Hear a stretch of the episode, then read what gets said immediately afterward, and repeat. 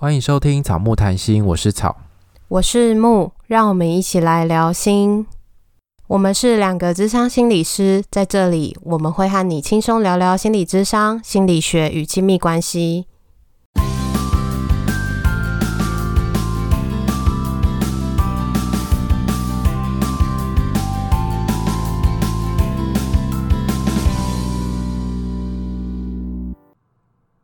今天是我们。恋爱信箱第一次有来宾吧？对，第一次。我们非常荣幸的邀请到海苔熊，哒啦，自己配音效。大家好，我是草。那你要说你是海苔熊？我是可爱又可口的海苔熊。我觉得大家一定分得出来。不要小看大家的实力，大家应该分得出来。但是可能两个人分开的时候，就会觉得很像。对，就放在一起对比的时候，就比较明显。对，千万不要再说他们两个很像了，听起来真的不太一样啦。有笑声就不一样啊。嗯，他笑声是听众说爽朗的笑声，听他笑就会很想笑。我我的笑声笑声比较壮声，笑声比较有点奸诈 feel。奸诈 feel 吗？我觉得还好哎，也是蛮偏爽朗的啊。而且而且我讲话太快，跟你的 tempo 比较不一样。对，我们现在要开始学草讲话，好慢一点，不然我觉得很想尿尿。因为很紧张，是不是？那今天的这个故事的背景，两个都是上班族，然后是异性恋。来信的是一位男性。我离上一段感情大概一年多，但我在空窗期中间有遇到一个女生猛烈追求我，后来我就答应了。但两天后，她却被我发现跟我的好朋友上床。自从那件事情之后，我的自信心就开始崩坏。在遇到这件事情之前，我就已经认识我的前女友，但那时候非常的不熟。那件事情发生之后的两个多月，我慢慢开始跟他变熟，深入了解之后，决定要追求他。坚持了七个多月的追求，我们后来终于在一起。在这段过程当中，我认识、了解到，她是我从前就在找的那种女生，不管是内在或者是外在，思想或者是对家庭的态度，都是我想要走一辈子的伴侣。但是后来发生了一件事情，原因呢，是因为我跟她在性生活当中，我从来没有高潮过。后来都是靠自己来才能解决。一开始一直以为是我自己敏感度的问题，因为我们都是安全性行为。但后来发现有一个性功能障碍叫做延迟性射精。我看着叙述，觉得诶，就跟我一样诶。我开始回想前两任的女朋友，我几乎也是都没有高潮的经验。总共有三任女朋友，达到高潮的次数大概一只手也数得出来。我连第一次的性经验也没有高潮。在跟这个女朋友的性生活当中，第一次我发现有这个问题之后，我也会开始安排每一次的约会。如果这次约会之后会有性行为的话，我就会把地点跟气氛选得比较浪漫。但是每一次尝试，结果到后来都一样，是没有高潮。当时的我，很怕让女朋友知道之后，她会开始自责自己是不是不够吸引我，也怕她会对我的性功能有疑虑，进而影响以后的相处。总而言之，那个时候的我不敢去面对，也不愿意放下自尊和伴侣讨论这个问题，但却一直在心里面觉得自己会有这个障碍。于是呢，我竟然产生了，如果我的对象不是伴侣的话，那是不是也会有一样的状况？所以在交往了半年之后，我就出轨了。我使用了交友软体去认识。一个不认识的人跟他上床，后来我竟然成功的达到高潮。高潮的当下，我虽然很开心，但是回过神来之后，我慌了。我知道我做错事了。后来也被我女朋友发现我去约炮。一开始的我因为害怕他的离去而不承认，但是他后来问了三四次之后，我知道我藏不住，我也不想骗他，所以最后还是承认。结果女朋友选择离开我，她觉得我对这段关系不忠，宁愿离开也不再也不愿意再多沟通。我试着想要接触她，但是反而被她用各种的言语辱骂。也许我真的是踩到她的底线了。我知道我在做这件事情的时候不不是一个够理性的选择，应该要正面的去跟女朋友沟通，而不是自己找这种解决的方式。那她后来无法接受背叛的事实。那我们先讲一下那个延迟性射精好了。好，就是我们有上网查了一下定义，然后我有跟我学性智商的朋友做咨询，然后确认这个定义。那延迟性射精是指说性交的时候，男性的性欲仍然存在，无法在希望的时间内达到高潮而射精，所以会称为延迟性的射精。可是很多时候在第一次性行为里面，不一定就是一个完整的过程。对，第一次很多的时候都是一种好奇跟尝试，有可能就是我听到很多人的第一次有时候是蛮惨烈的，嗯，就是不是像你想的什么，就是看偶像剧那种很浪漫。扑倒之后就顺利的都发生了一切，对，然后就是下一幕就隔天醒来了。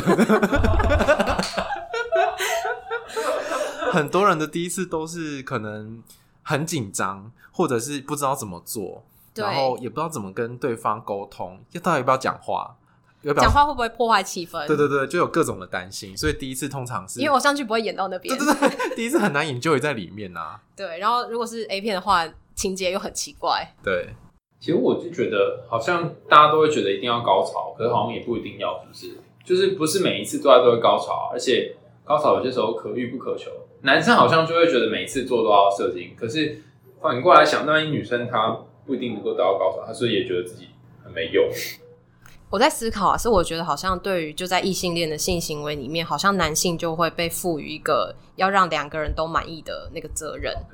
好像男性也会有一个压力，就是如果我没有射精，然后我的另外一半可能会觉得，哎、其实我不满足，然后可能会不会影响到另外一半的信心？像他刚刚讲的，可是其实在这个过程中，女性其实也可以去有一些让对方开心啊，或是什么，不是只有男性需要去承担这个责任。可是我觉得在他的故事里面，或者是很多男性应该都会觉得自己是一个主要的责任。哦，你的意思是说，男生他没有射精，他会觉得自己。让女生觉得这个男生没有得到愉悦的感觉，然后让女生有罪恶感。哦，这个好复杂哦。我觉得有的时候就是男生没有射精的时候，男生可能会觉得很失落。嗯，可是我觉得同时女生可能也会觉得很失落，是因为女生可能也会以为就是过程中的愉悦要是高潮射精才叫做这个性行为是结束的，是完美的。哦，所以可是这中间性行为过程中有很多啊，有前戏。然后有中间，或者是结束之后，两个人会有一些亲密的互动。后戏。对，有些人可能觉得这就是一个亲密关系的连接，不是只有射精。所以像刚刚海苔熊讲的，就是做爱一定要高潮吗？还是说这中间很多的互动，不管是接吻啊、爱抚这些，有些时候都是一个两个人很亲密的一个行为。哎，你知道我在早年的时候，早年 好像你已经到一个岁数了吧？我没有啦，人家在中老年了，是不是？对啊，我哎，我说我年纪大了海苔熊怎么办？啊，没有啦，糟糕糟糕。好啦，我就说我年轻的时候，就是我也会觉得说，好像就是做爱的 ending 一定是要射精，因为好像 A 片都这样演嘛，A 片的最后一步一定都是射精嘛，然后好像。普遍的概念好像也都是这样子，会觉得这个 ending 会结束在射精，或者是也也让对方高潮这样子。因为中间好像也没有人强调说中间的过程的满意度也是很重要的，啊，或者是那个亲近跟连接的感觉。对，然后我后来上了性智商之后，我才发现，哎、欸，天哪，我有这个盲点呢！我会觉得有射精才算结束，所以我如果没有在呃 intercourse 的时候射精的话，我后来也会就是自己。自己自己来，然后要射精，我才觉得结束了，而且才可以去睡觉。每天都在演说什么，如果没有射精的话，那边会爆炸什么之类的。对啊，都会说什么啊？什么我要把你一定要把你弄出来，什么不然会自爆什么的。到那时候应该就是也很不舒服啊，就是一个就是会更有压力，就是你已经没有办法射精，然后还是会觉得对方希望你可以射精，那时候应该会有压力吧。会有，而且会觉得啊，怎么了？我是没 feel 了吗？那为什么我会没 feel 呢？就开始想很多。可是想的时候就出戏。对对对，你出戏之后，你就更没有办法。可是这种事情应该是两个人讨论好就好吧？比方说，你们两个在做爱之前就先说，哦，我们有可能可以不一定要有高潮，或是不一定要都要射精，然后两个人都可以接受，那就好了。对，或者是中间累了，那那就停下来啊。对啊，也没有、啊、就是不一定要所谓的做完，有没有所谓的做完一个 ending，一定是停在哪个地方？就是两个人可以去讨论。可是我觉得最困难的地方就是这件事情很难讨论。哦，为什么？就是我们可能会带着对于性性行为的一个历程，都有一个既定的想法，可是我们不一定有办法。对对对，我们不一定有办法跟伴侣讨论，就会说，哎、欸，那我如果没高潮，这样可以吗？就是说你在事前讨论是很怪，知道吗？就是或者是有有时候是事后，然后但是很多的伴侣都会是，哎、欸，事后就直接去睡觉了，然后隔天又是很忙的一天，然后很快的又到了下一次性行为的时候，又遇到一样的问题。哎、欸，我之前看那个。郑家纯深夜保健室，他就有讲说，就是一个 YouTube 的频道，他就说有两个最好讨论这个时间，一个就是你们一起一起在看这个性教育节目《深夜保健室》的时候，另外一个就是做爱时候。那你就做爱之后很奇怪嘛，会睡觉。可是那个时候战后检讨是最好的一个时间，因为你就可以知道刚刚发生什么事，那就会说刚刚那样怎样怎样怎样好吗？或是你在想要什么什么？因为记忆犹新啊，你总不可能吃饭吃到一半说昨天晚上好，很快吧？是很奇怪啊，对啊，对啊，好像会有一个时间点。可是有时候，如果错过了那个时间点之后，性这件事情很容易就没有被讨论，就会这样过去了。然后我觉得我们的文化里面可能也对谈讨论性这件事情是没有那么自在跟开放的，所以我觉得要讨论真的有点难诶。就是看两个人有没有开始讨论过，就是如果两个人都开始在讨论的时候，会不会就可以越来越顺利？因为可能有的时候，不管是男生还是女生，像这样的时候，可能也都会担心另外一半的看法。哎、欸，如果是在事前讨论或者是平时讨论，就会有这个问题。但如果你们是做到一半或是做完再讨论，我觉得可能就还好，因为很正常，就正在做这件事啊，不是你觉得你很在意然后提，而是就随顺口提一下。所以我觉得做完的时间可能蛮适合，或者是变成一个询问感受的方式，就比较不是检讨，就是哦，你刚刚怎么样？就是过程中可能呃，你觉得喜欢或者不喜欢的时候，就是一个。回馈嘛，及时的回馈，让你的另外一半知道，或者是询问，那他现在感受怎么样？一个关心感受的部分。可是这中有一个人要开头啦，就是任何一个人开头，然后开始谈，我就觉得还好。嗯，那如果就是都两个人都不要开头，那就会一直开。那有一个国外研究发现说，呃，怎样的伴侣会每次做爱都会觉得比较舒服呢？是他们发现第一种是他们很常沟通。那另外一个就是越常做的，就是会越容易顺利，所以做爱是需要练习习的。是啊，这个没错啊。然后我觉得在在我们的文化里面，好像会很容易让男性在射精上面会有个表现的焦虑，因为好像射精这件事情好像是代表着某一种完成，或者是呃一个一定的愉悦度。对对对对对，所以如果没有，如果比如说他这个人第一次就没有。高潮的话，那会不会他后来的几次的经经验里面，他都会在寻求啊？那我要怎么样我才会高潮？当他很专注在这件事情上面的时候，他可能后面就会一直很容易出戏，很容易分心，嗯、然后会有表现的焦虑跟压力，所以他就会越来越难达成这件事情。或者是他也会觉得自己第一次没有高潮，这样是不是很奇怪？因为在一个框架里面就是要高潮嘛，所以他不知道很多人其实第一次也不是会顺利。就是因为大家不会把这件事拿出来，你也不会说，你也不会问你朋友说：“哎、欸，你第一次有高潮吗？”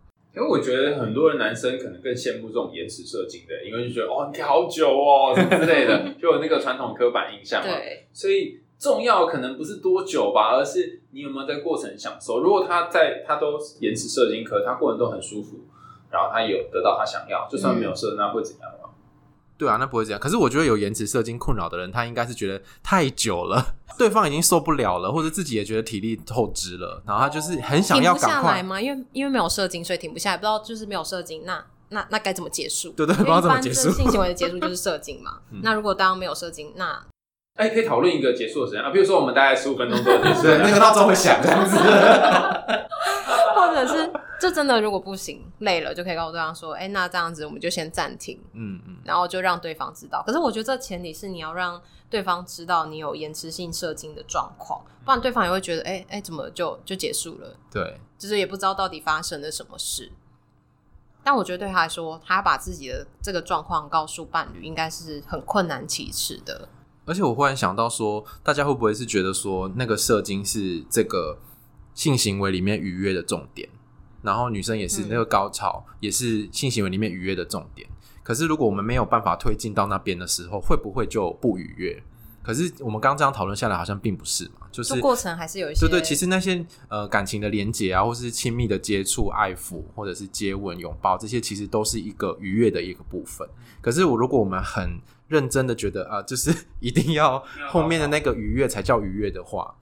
那我觉得大家就会压力很大，而且你如果是这个男生很在意说，就是一定要射精的话，他可以反过来想，女生也大部分的时候都不一定在性交过程当中达到高潮，因为到高潮的几率非常低，而且可能大部分的女生在有八成女生说她这辈子就是都有假高潮过，对，就是用演的，然后演技超好，然后对方就觉得哦有喽，好像到了，所以你反过来想，哎、欸，女生好像也都没有达到也结束啦，所以为什么一定要要求男生的那个高潮到这分结束呢？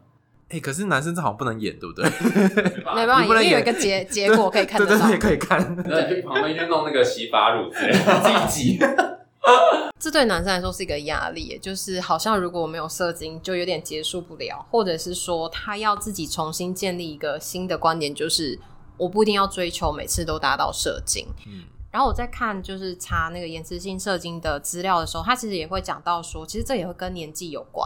就当年纪越来越大的时候，其实这个情况有的时候，你可能以前可以刺激度到的时候就可以射精，可能年纪大的时候，有时候感觉可能下降，你可能真的没有办法射精，也不一定是你另外一半或是你的问题，就是自然的老化的问题。可是如果在那个时候要追求到一定要射精，那真的压力很大。然后我看这个听众，他其实也对这件事情感到焦虑，之后他有做一些事情，比如说他就是会去营造浪漫的氛围。可是我觉得他这个营造，他是背后是想要射精，射精对，失败了就会对，后来失败，然后就更焦虑，因为他就开始天哪，我找不到原因，我到底是怎么了？所以他后来才选择用约炮的方式。诶，我会不会换一个人，不是伴侣的时候会不会好一点？然后结果居然成功了，很复杂欸。我突然觉得会不会是因为他认为眼前这个人是伴侣，所以我必须要成功。然后这个必须要成功，让他有很大的压力。嗯，那如果今天是约炮对象，有没有成功都没有差，我反正就试一试嘛，对不对？而且他又不知道我是谁。对，那姑且一试的情况下，反而会成功。对，所以会不会是你那个强大的压力，叫自己一定要成功这件事情，使得你反而会延迟性射精？对，而且他可能也会想到，就是，呃，射精代表是性生活完整。所以他担心性生活如果不完整的话，他的另外一半会觉得他性有问题，然后会影响到他们之间的关系。嗯，所以这就跟刚刚海苔熊讲的很像，因为约炮的时候不需要这个担心啊。对啊，约炮相对上压力没有这么大嘛，你可以约完一次之后就拜拜。对啊，不行的话再换下一个再试，也不会有任何的压力。对，可是就是伴侣就是不一样，而且我觉得伴侣的互动的过程当中会有很多很多的情绪啊，会有一些细节什么的，可能会也会跟性有关。所以那个不是一个那么的纯粹的状态，可是你去如如果你跟炮友的话，就会蛮纯粹，就是你跟他只有性的关系，你没有其他的关系。可是其实关系跟性关系是会互相影响的。那看起来他好像是想要有性又有爱的这样的关系嘛？因为如果是我的话，我就想说，倘若我跟我的伴侣没有办法高潮。那就他可以提供我别的我想要的东西啊，有感情也很好啊。为什么一定要追求一个？对他来讲，是不是那个性的高潮是一件非常重要而且必须的事？他前面有讲说，他担心他的另外一半会觉得他这样有问题，然后会影响到那个相处，所以他其实是他会预设，他觉得他的另外一半觉得他没有射精，两个人性关系是不是有问题？他可能有一个这样假设，可是他也没有不晓得是。在意或不在意，不晓得他。对，他没有跟另外一半讨论嘛，就是问他说：“哎、欸，这样我没有射精，你怎么看？你会不会觉得我们这样性生活有问题？”男生听起来真的超奇怪，就是从男生的观点，你会觉得说，你要问另外一半说：“哎、欸，我们每次做都没有射，你会不会觉得我很怪？”这个很难启齿吧？你觉得难启齿的点是什么？就是你要先提你自己没有射，这已经很困难了，这是已经很羞愧，对不对？对对对对。可是就是回到那个性上面，为什么一定要射精？哦，对啊，对啊，对啊，对啊，就是一个刻板印象的情况。所以你也没办法提。而且你就算真的问了，你也不知道对方不会老实告诉你啊、嗯。所以这时候最好的就是预约智商，让心理师陪在旁陪旁边陪你一起谈。对，因为其实心理师就可以跟你去讨论说，就是你在这个过程中你的担心是什么。可是一，一般时候我们都知道自己的焦虑，可是不知道对方怎么看。另外一个人角度问可能好一点，因为他会是一个就是哦别人。来评估你们的状态，不是你自己说，就不就变成别人问你回答，你的那个焦虑可能会小一点。嗯，而且有有时候可能会可以把那个感受讲得更清楚一点，在心理师的帮忙之下。嗯，因为我在想，就是。呃，两个人自己讲的时候，可能就会是流于那个什么哦，有射精没射精，那就结束。可是心理师可能会带你去讨论说，那这个射精对你的意义是什么？然后或者是说，你对于性的认识是一定要达到射精才叫做性行为的完整吗？还是说这才叫愉悦？心理师可以带你去看背后射精这件事情的意义，或者是对你的影响是什么？嗯，可是两个人自己讨论有点困难。而且就很焦虑啊，也很害羞。对，而且我刚刚突然想到一件事情，就是这个听众好像也希望是在阴道里面射精，就是他后来如果自己打出来的话，他好像也你觉得这样算数，不算数，对不对？就他是有既定的 SOP，就是我一定是要透过阴道达到高潮，然后在里面射精，对，这才是一个完美的性行为。对，他觉得这样才、嗯、才是有做。可能要想一想，这一个这个想法是从哪里来的吧？没错，A 片来的。对，A 片没有给你一个其他的框架跟范本。对，A 片不会结束在哎哎、欸欸，我们累了啊，拜拜这样子。对。然后我在看他的故事的时候，我就觉得性这件事情真的对男生或者是女生来说，真的是一个。某部分就像我们之前上课讲的，它是一个跟性自尊有关，就是任何事情都可以代表你，可是性代表你这个人的时候，是有的时候很难讨论的，因为他宁愿成为渣男，他也不愿意告诉他的前女友说他其实，在性上面遇到了问题。对耶，因为他宁可去尝试看看。女朋友发现嘛，他他也不告诉他说，其实是我我在性上面遇到一个问题，所以我做了一个实验跟假设。然后，其实我不是对于这段关系不忠，而是我遇到一些问题，他没有办法去说，因为他没有办法承认自己的性有问题，所以他宁愿选择当一个渣男，因为他前女友一定不知道他性上面遇到问题。嗯，所以就是性有问题这个框架对男生来讲是一个非常非常大的压力，就是那个帽子。对你们两个会吗？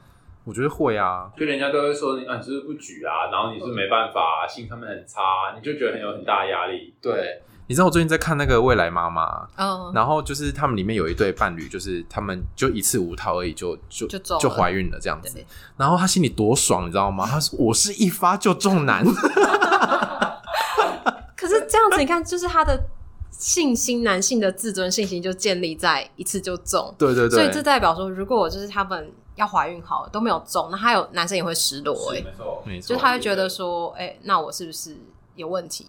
就有点像是，如果把它想象成一把枪，它就是一个百发百中的枪，或者就是怎么打都不会中的枪，或者它在卡在那个弹夹枪管里面，对，它就有是有问题这样。对，或者是哎、欸，我的精子很有活力，这件事情很骄傲。可是如果今天精子没有活力的时候，可是这个我就会想到一件事，就是呃，在接触一些要准备备孕的。伴侣或者是夫妻的时候，很多时候去做那个不孕的检查，我不知道你们有没有听过，就很多时候都是有些都是女生单独去做检查，嗯，男生不会去做检查，因为怕知道结果吗？对，因为女生其实都检查完，都任何没有问题的时候，其实你就知道是男生的状况嘛。例如说精子活力不够，或者是男生的那个精子浓度不够，可是男生不会在第一时间去做检查，其实检查都先叫女性去做。啊，好不公平哦！我听到的很多是这样。但可能也有些其他的啦。现在未来妈妈也有演，推荐大家去看这部剧，我觉得还蛮好看的。好像就是各自性别都有承担一些性别框架在性或者是在怀孕上面的压力。嗯，而且我觉得好像又回到你一开始讲的那个，就是有很多时候男性是要背负起这个性爱过程的。美好，对，满意度，对，就是好像男生要负比较大的责任那种感觉。就是虽然说我们没有讲好说，哎、欸，这个你要负责，或那个我要负责，可是我觉得男生那感受到的心理压力，其实真的是还蛮大的，会很容易责怪自己是不是在过程当中，我是不是不够行，我是不是不够猛，还是不够怎么样怎么样，所以我跟我的伴侣在这个过程当中没有美好的体验。但不会只有一个人就让两个人的性关系变得很好，一定是两个人都会有一些调整。例如说，你的另外一半知道你喜欢什么，或者是在这个情境下你需要的是什么。嗯，有些人可能是需要言语，有些人需要视觉，还是需要的是什么？然后两个人去共同达到性生活，你们两个人都觉得满意的程度。可是有没有去讨论什么样叫做满意？对，一定是要射精吗？对，所以来约智商吧。就结论每次都是这个。对啊，要讨论真的太难了，一般人要讨论不太容易。嗯，除非你们本来都想法比较开放才有办法。对啊。嗯、然后我在查资料的时候，我就是有看到一些资料，然后我觉得就是大家在描述这个现象的时候，有时候会用一种比较诙谐的方式去描述。比如说我在查这延迟射精的时候，就有人的那个标题就打说这是慢郎中的苦恼。所以它是一个苦恼，不是困扰。就是他是苦恼或是困扰没有错，可是为什么要叫人家慢郎中？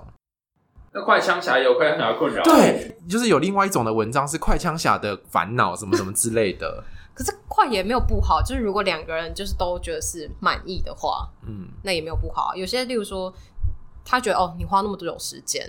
对大家都累了，对啊，好了，可以停了，这样吗？然后就又卡到没有色情就停不下来，这样。哦，天啊，这真的是很难累哦。对啊，好像就真的是需要去做讨论。但平均好像性交的时间大概就三分钟上下吧，大部分的人在做这件事，所以你也不用真的太久。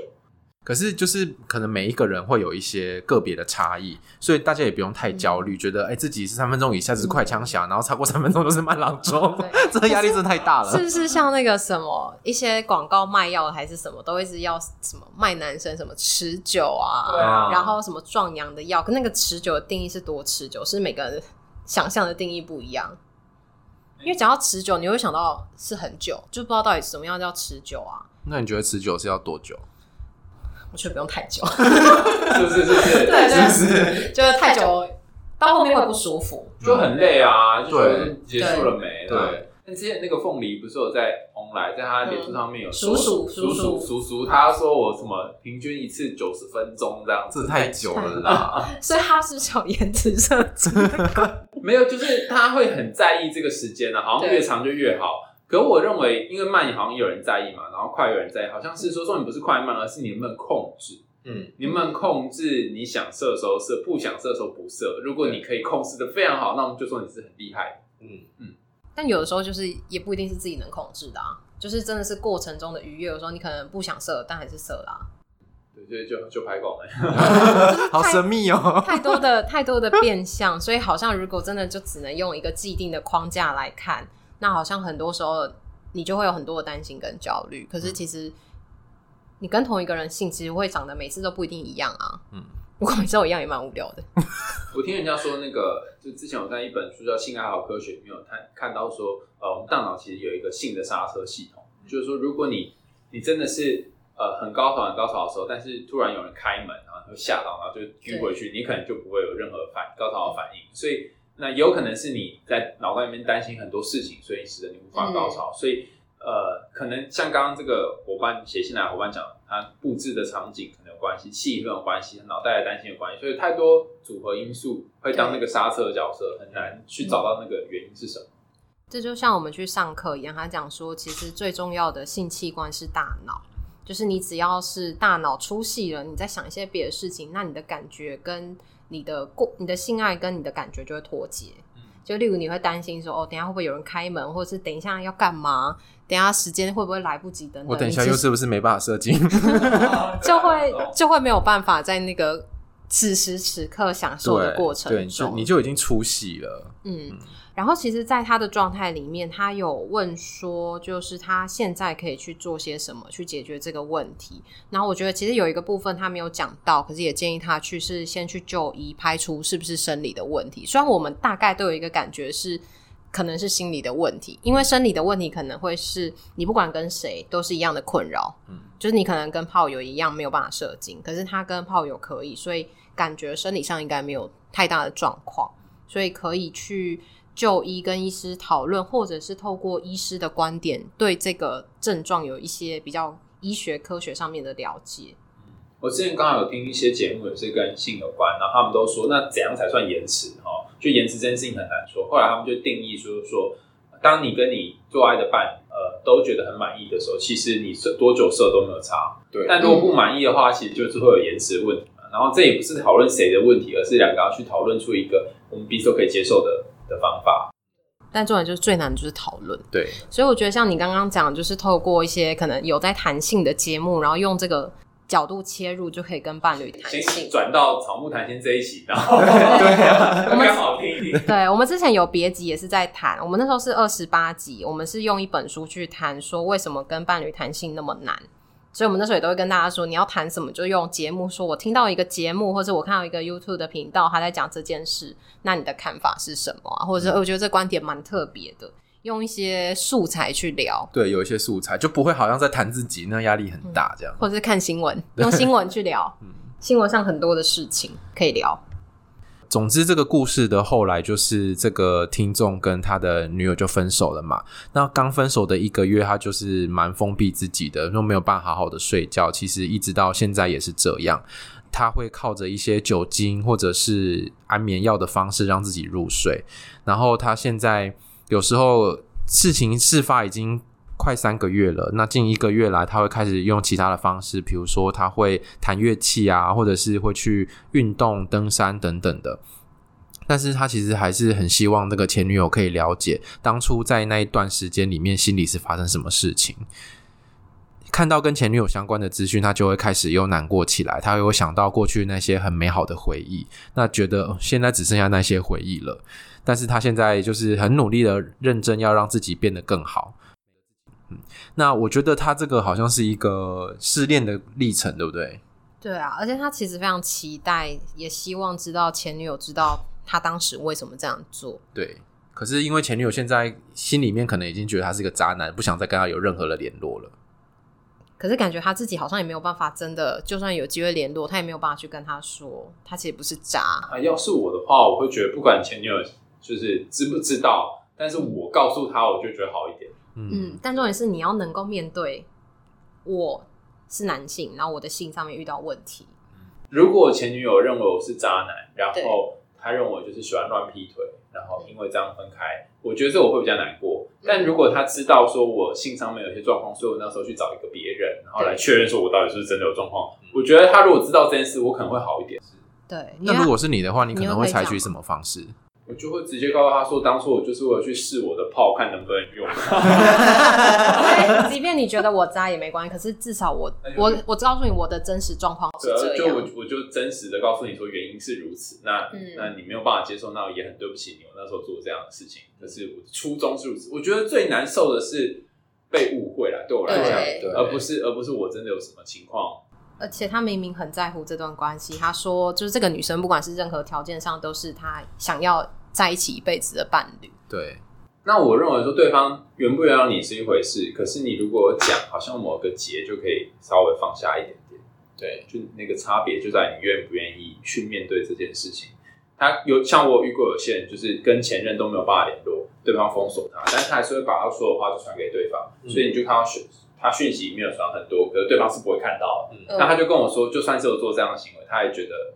比较释怀，就是我做我自己可以做的，我自己有一个掌控感。嗯，所以如果是这样的话，他好像可以做的事情是，他真的整理自己的这一段历程发生了什么事，然后他当时的选择是什么？他当时其实没有选择去就医，他是选择约炮去尝试自己的炮有没有问题。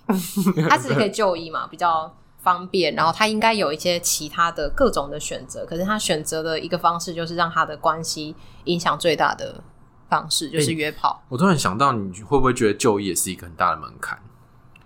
我觉得我自己的性有问题，然后我去看医生，比看智商更难吗？我觉得比约炮更难诶。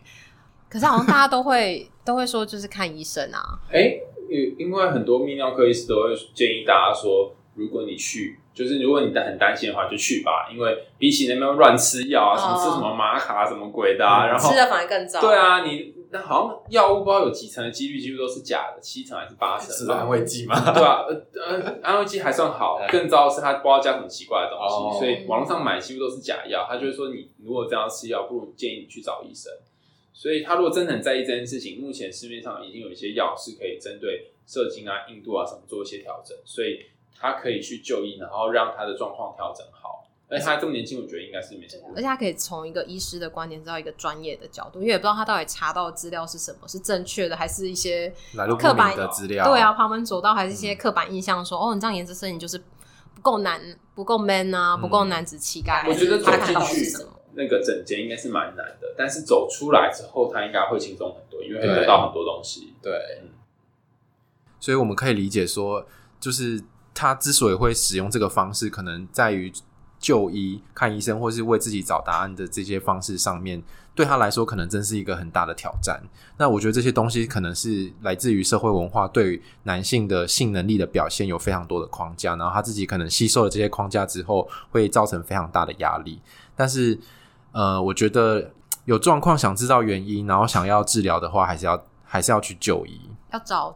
合格的医疗，不要就是你在网络上找一些密医，反而更糟。你就觉得说我不用去挂号，然后我不用去现场是最好。可是其实这些都是有风险的，所以还是要找合格的大医院或是机构诊所比较好。嗯，那我们今天非常开心邀请到爱情心理学专家海苔熊来跟我们一起聊恋爱信箱这个故事。啊，对，那个海苔熊最近是不是有要出一本书？对，不是，我们刚刚还在很犹豫，想说你这么红，需要我们节目帮你打书？对啊，好像我想说，我们有什么帮助吗？对，我们刚刚想说，这样是不是很奇怪？就是好像你会不需要我们的感觉。你知道那个，我好多同学，好多朋友也都在听你们节目哎。所以我一开始还想说哈，什么东西？为什么会突然冒出一个草？哦哦，你觉得好多人都在听，就我一个人后知后觉。不会，因为自己做节目，其实就比较不会听别人节目。哦，我有时候自己做节目就不会听自己节目。我们剪的时候就一直听啊。哦，好辛苦，因为真的花花太多时间了。对。然后上架之后再也不想听了。上架就不会听，就是上架前就是修完之后就不会再听了。哦，好。呃，哦，对，我的书叫做那个对爱一直以来你都想错了。就像今天我们也提到很多关于性或是关于呃性别框架的一些知识，可能跟我们原先想的不一样。那在我的书里面也提到很多关于感情、关于分手、关于在一起相处，甚至追求，都会有一些东西是我们跟原本知既有的知识不同的地方。然后也希望透过更多种不同观点跟大家讨论，让大家更了解感情是什么这样。然后可以在对自己的感感情上面，如果遇到一些困难的话，也许也可以从书找到一些答案，或者是说会有一些新的启发或新的观点。没错，对。那我们不是因为 那个要打书才来做这一集的啦，我们真的是因为我们声音很像，像我们两个一起笑，大家都不知道是谁，对，会分不出来。好，那我们今天的恋爱信箱就差不多到这边，谢谢大家的收听，拜拜，拜拜。你们两个还好有默契，一起拜拜。对，这样大家都分不出来。